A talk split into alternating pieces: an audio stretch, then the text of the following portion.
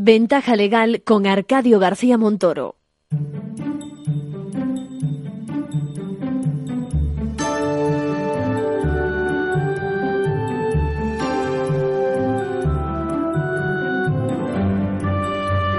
Bueno, saben que el modelo español en materia de justicia gratuita es un modelo que exportamos, ¿eh? Que se hace real gracias a lo que se denomina popularmente el turno de oficio y que cuenta por lo tanto con el colectivo de los profesionales del derecho que pues eso de una forma vocacional ejercen a través de sus respectivos colegios. En estos momentos estamos planteándonos como, últimamente en los últimos años precisamente hasta qué punto pueden mejorar, que deben mejorar precisamente los honorarios que perciben estos profesionales. Eh, precisamente porque está en marcha la negociación con el Ministerio, invitábamos a Antonio Morán, decano del Ilustre Colegio de la Abogacía de Zaragoza, para que nos visitara y nos explicase el estado puntual de la negociación.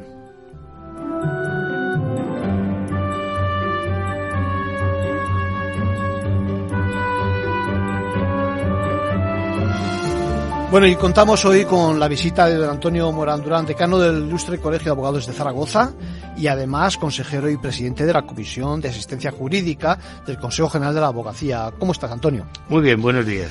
Pues eh, te pillamos al vuelo, tenemos que decirlo, con la lengua fuera casi. Sales de una reunión con el Ministerio, en el Ministerio. eh, y cuéntanos, eh, lo primero, ¿hay esperanzas? ¿Cómo, ¿Cómo está la situación en materia de justicia gratuita? Esperanzas nunca hay que perderlas. Sí. A raíz del, del nuevo gabinete ministerial que hace unos pocos meses ya tenemos, pues tomamos la palabra a las primeras declaraciones del ministro cuando se entrevistó con la presidenta del Consejo General Sí. y el escenario que plantea el ministro ante las peticiones reiteradas que se le venían haciendo al, al ministerio desde hace años en tres líneas, son las mismas. En primer lugar, la actualización de los baremos en sus cuantías. Esto fue uno de los compromisos que adquirió el ministro, parece ser, en su primera intervención a finales de diciembre, cuando, tras reunirse con la presidenta, se dirigió a, los medios de comunicación. En segundo lugar, ya no solo hay que elevar los baremos existentes en justicia gratuita, sino que hay que ampliar, esto es, introducir eh, determinadas intervenciones de los profesionales de la abogacía y de la procura que hoy por hoy no están contemplados en el baremo. Y un tercer escenario, quizás el más ambicioso y el que tenemos también muchas esperanzas, y es una nueva ley de asistencia jurídica gratuita. Déjame que compartamos con nuestros oyentes. eh, vamos a hablar un poquito del turno de oficio y yo creo que eh, vamos a recordarles que nuestra Constitución reconoce un principio fundamental, eh, que lo es también del Estado de Derecho, ¿no? de que cualquiera pueda acceder a los tribunales y para eso, con independencia de las condiciones socioeconómicas, ¿no? para eso están los letrados ¿eh? que cursan en el turno de oficio que, dime si lo digo bien, que los respectivos colegios de abogados, digamos que coordinan ¿eh? Eh, para que cuando uno tiene esas necesidades y acredita pues que tiene determinadas condiciones, pueda tener derecho a que, a que le asista un letrado. ¿Es así? Efectivamente, lo he descrito muy bien. De entrada, el marco constitucional es que todos los ciudadanos tienen derecho a la defensa en cualquier proceso judicial, siempre que en las leyes les sea obligatorio que sean defendidos por un abogado. El, sí, siguiente, perdón. el siguiente paso es que si el ciudadano no tiene medios económicos suficientes para costearse esos gastos por su situación económica y familiar, el Estado en todo caso le procura un abogado, que somos cualquiera de nosotros, que voluntariamente nos hemos inscritos en los servicios propios de justicia gratuita de nuestros colegios para prestar estos servicios. Es una obligación para toda la abogacía que en principio y desde hace ya años se viene nutriendo con los voluntarios que en cada colegio así lo admitimos. Hay, hay que recordar que los esfuerzos del Consejo General de la Abogacía por precisamente impulsar eh, y, que sean cada vez más dignas las defensas y, el respeto también al letrado en este tipo de, de asuntos eh, son grandes y hay que recordar también que existe un par de leyes que van, eh, digamos, de, de la mano o eh, corren, transcurren cerca de lo que estamos hablando. Por una parte, la ley de asistencia gratuita y por otro lado, la ley de defensa. Háblanos de las dos. Primero vamos a empezar por la ley de asistencia, si no te importa. Sí, la ley de asistencia jurídica gratuita ya es veterana del año 1996. Lo que regula es lo que inicialmente comentaba usted. Esto es el derecho del ciudadano a que tenga un abogado aunque no tenga medios económicos. Déjame que te diga, trátame de tú, por favor. Muchas gracias. Eh, eh, mira, eh, pero el hecho de ser veterana también es una, es una, una buena cualidad en el sentido de que España es un modelo a seguir para muchos otros países, pero 96, si no me salen mal las cuentas a mí, son 40 años casi ¿no? sí, sí, la verdad es que fue una muy buena ley. Mm. Fue muy buena ley y fue además un momento de ruptura con el anterior sistema. Mm. Desde esta ley es la administración fuera de lo que es el orden jurisdiccional, la que examina toda la situación familiar y patrimonial de los ciudadanos, con la gestión que hace el colegio de esos expedientes y la que determina, por lo tanto, si existe el beneficio o no. Y el colegio es, una vez que ya tiene esta situación eh, reconocida, la que va ordenando y organizando efectivamente.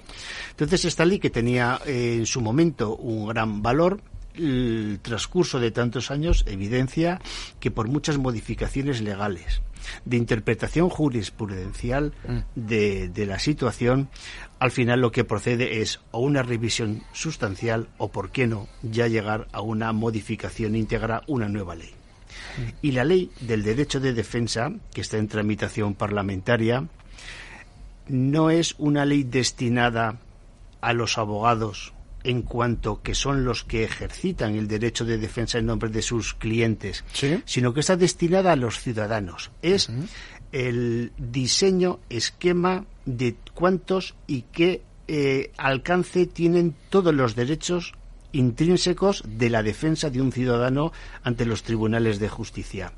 No es, por lo tanto, una ley que la abogacía la tenga para sí misma como, su, como una autorregulación, ni mucho menos, sino es una carta legal de derechos de los ciudadanos con rango de ley orgánica. Es un paso más allá de lo que dice, eh, establece la Constitución española, ¿no? Esto es. Porque estamos hablando de ciudadanos. Al fin y al cabo, es que hablar del turno de oficio es hablar de ciudadanos. Yo, el abogado que está en el turno de oficio déjame que lo diga, siendo letrado, pero se cree mucho lo de la defensa. ¿eh? No digo que los otros no, pero la verdad es que es de, yo creo que es de un, de, un talante, no sé cómo decirlo. Vocacional. Vocacional, esa es la palabra, ¿no te parece? es ¿Eh? vocacional, sí, Es vocacional.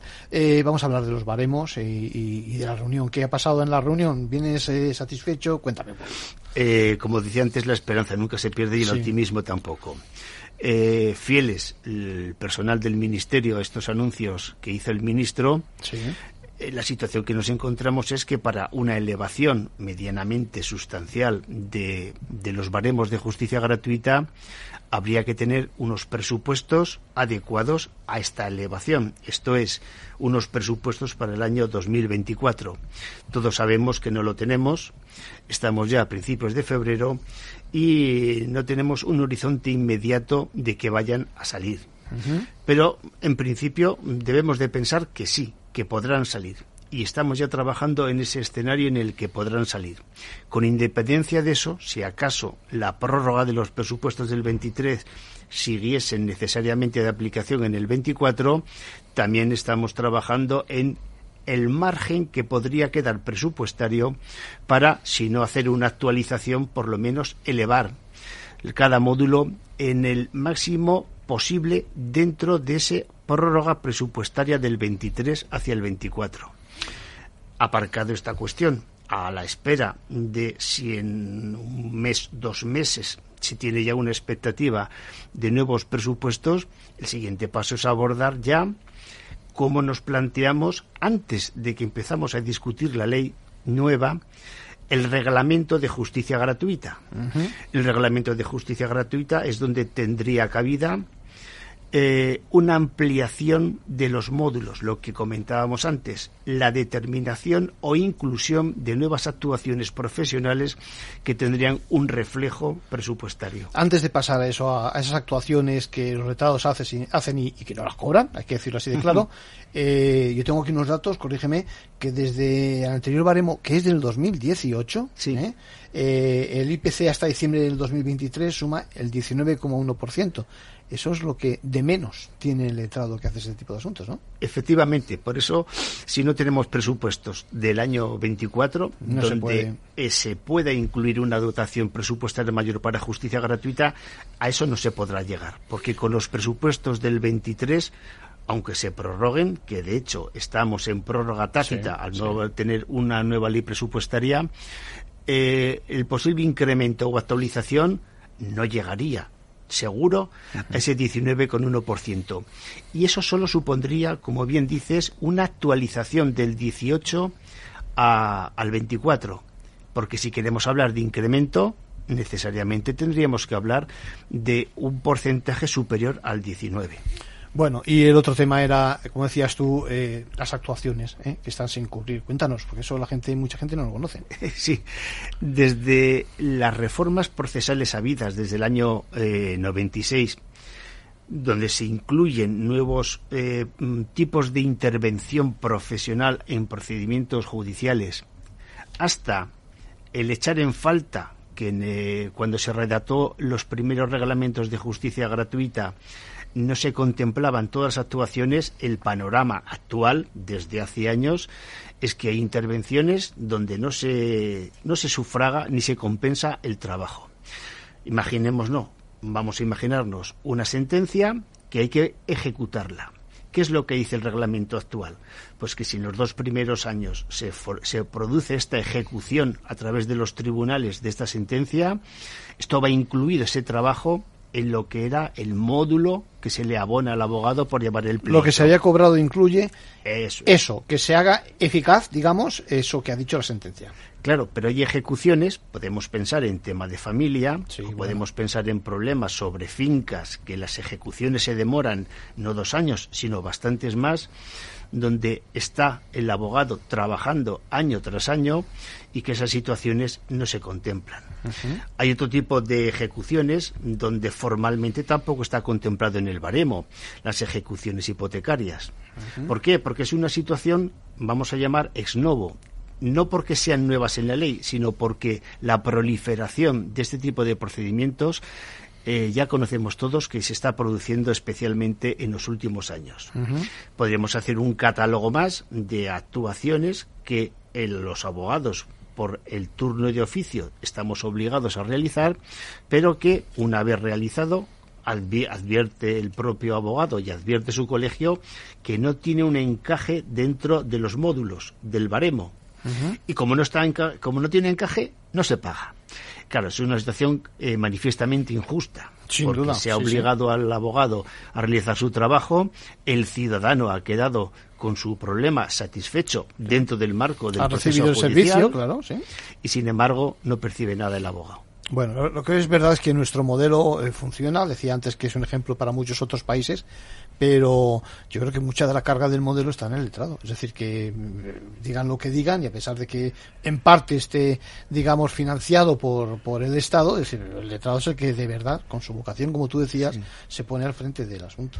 Simplemente recordar a este respecto que cuando eh, en el ámbito europeo, la Unión Europea hace anualmente un estudio sobre eh, el funcionamiento de los sistemas judiciales en, en Europa, también analiza el sistema de justicia gratuita en toda Europa y hay dos países a la cabeza en cuanto al ámbito de la prestación. Dicho con otras palabras, hay dos países que son especialmente mm, sensibles y generosos con sus conciudadanos en la justicia gratuita. El primero es Dinamarca y el segundo España.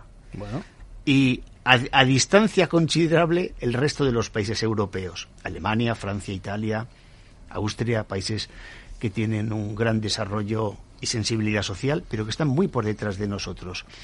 Eso se hace primero por un marco legal muy generoso y muy amplio hacia los ciudadanos para conceder abogado en prácticamente la inmensa mayoría de procedimientos. Y segundo, que aunque esté deficientemente compensado, hay una legión de profesionales Eso es lo que, que- por vocación y por profesionalidad asumen estos asuntos, cobren o no cobren. Eso es lo que hay que destacar, hay que, como decíamos, los letrados están ahí al quite de- del tema. Eh, en un momento además en el que con esa ley del 2023, la ley 6 que viene, sabes a qué me refiero, Sí. y nuestros oyentes que estén también en la profesión, eh, que parece una revolución. Yo digo que a veces puede ser incluso una revolución. Lo que hace es la normativa en generalmente me- intentar mejorar ¿no? la eficiencia de, Sí. de nuestra justicia. Pero claro, con todo el tema electrónico y demás detrás, esos abogados que ya tienen bastante, yo creo que bastante faena vienen en, en breve, ¿no? Sí. Déjame que te diga, en- eh, y la nueva ley que esperamos en materia de asistencia y de defensa, ¿qué puede depararnos? Es decir, ¿qué, qué, qué nos aporta? Bien, eh, yo puedo comentar lo que a mí me gustaría que me deparase como abogado y como persona que trabaja en favor de la justicia gratuita. En primer lugar, cambiar la orientación de la ley. Y cambiar la orientación de la ley pasaría por cambiar el nombre.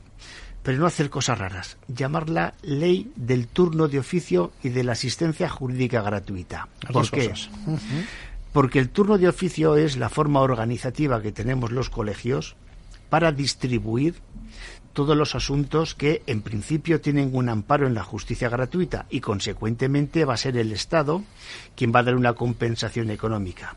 Pero como sabemos que el Estado no siempre va a compensar con la, el diseño del baremo que tenemos, ni, en, ni en todos los asuntos, ni en sus cuantías, ampliemos lo que es la idea esencial de la ley, y es yo Estado protejo a todos mis ciudadanos poniéndole siempre un abogado en todos los procesos en los que las leyes obliga a que intervenga. Y de la misma manera me comprometo con todos mis abogados para que en todo caso tengan al menos la compensación económica que yo Estado voy a determinar. Pero todos los asuntos que yo le encomienda al abogado, le voy a compensar algo. Luego pelearemos que Sí, sea más digno. menos, es. Pero lo esencial es, oiga, no me haga usted trabajar y encima... mm, Que no en espere fin, nada a cambio, está claro. sí, Esto es. eso es. Entonces, esto ya es un, un cambio de orientación. Sí, señor. Y ya no solo es la ley de asistencia jurídica gratuita, sino es la ley que va a regular la, toda la asistencia en procesos judiciales para quien tiene el beneficio de justicia gratuita o para quien no lo tiene, pero que en todo caso, por imperativo de la ley, el Estado obliga a un abogado a que haga esta defensa. Sí, porque hay muchas situaciones donde en efecto los ciudadanos se quedan fuera y bueno, y a veces es tarde, ¿no? Porque luego llegas a otra a otra instancia y te dicen, bueno, como no has utilizado un letrado o no, Y hay un ejemplo sangrante, aunque cuantitativamente no es especialmente grave, pero sí que lo es para el abogado que le toca hacerlo, que son las defensas de las personas jurídicas en los procesos penales. Sabemos además que esto se suele dar en, en los llamados macrojuicios, estafas donde hay empresas que por circunstancias determinadas llega un momento en el que se evidencia que se han constituido o, en- o durante su vida están colaborando y siendo tapadera a, situaciones fraudulentas penalmente perseguibles y que también tienen, porque lo dice la ley, el, el derecho, derecho, a tener sí. una defensa. Y consecuentemente los tribunales exigen a los colegios que se ponga abogado a esa persona jurídica. Pero sabemos, los colegios y saben los compañeros Sí. y también los tribunales, que aunque designemos un abogado por turno de oficio para hacer la defensa de una persona jurídica en el proceso penal, nadie les va a pagar. O sea, saben que no van a cobrar. Lo saben. Excepcionalmente sí. hay en alguna comunidad autónoma donde hay transferencia en materia, en materia de justicia, Sí. donde se ha podido negociar pues alguna compensación en estos asuntos tan peculiares.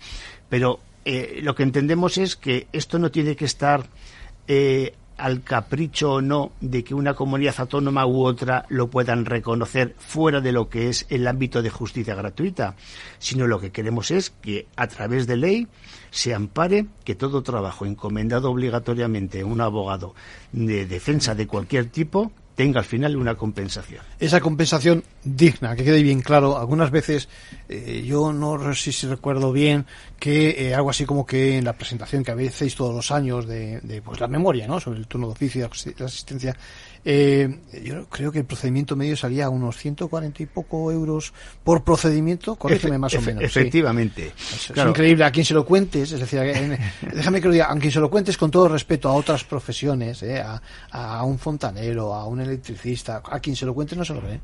Sí, la verdad es que cuando se habla de un trato digno en el, en el ámbito compensatorio, viendo esta media, ya lo entiende uno. Pero claro, si vamos ahí a pormenorizar procedimientos, pues vemos que, evidentemente, si va a durarte el procedimiento durante al menos un año, porque es difícil sacar Un, asunto delante entre que lo empiezas, trato con el cliente, recopilación de documentación, preparación y este largo etcétera que luego se inicia a través de los tribunales eso es el trabajo de un año, por lo menos, cuando no son de más.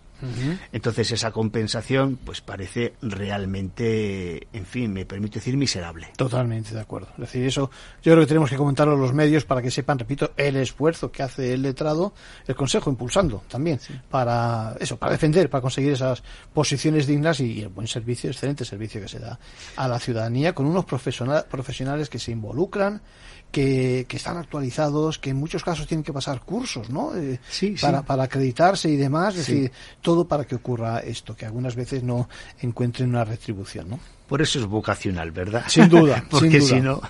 sin duda. Eh, don Antonio Morán Durán, decano del Colegio de Abogados de Zaragoza, eh, ejercicio, eh, abogado en ejercicio eh, evidentemente y presidente de esta comisión del Consejo de la Abogacía. Muchas gracias por la visita a nuestros estudios en Capital Radio, en Ventaja Legal, y me quedo con ese mensaje, esa voluntad de que el Estado protege a nuestros ciudadanos a través precisamente de ese abogado al que hay que compensarle. ¿De acuerdo? Muchas gracias a, a ti, Arcadio. Un abrazo.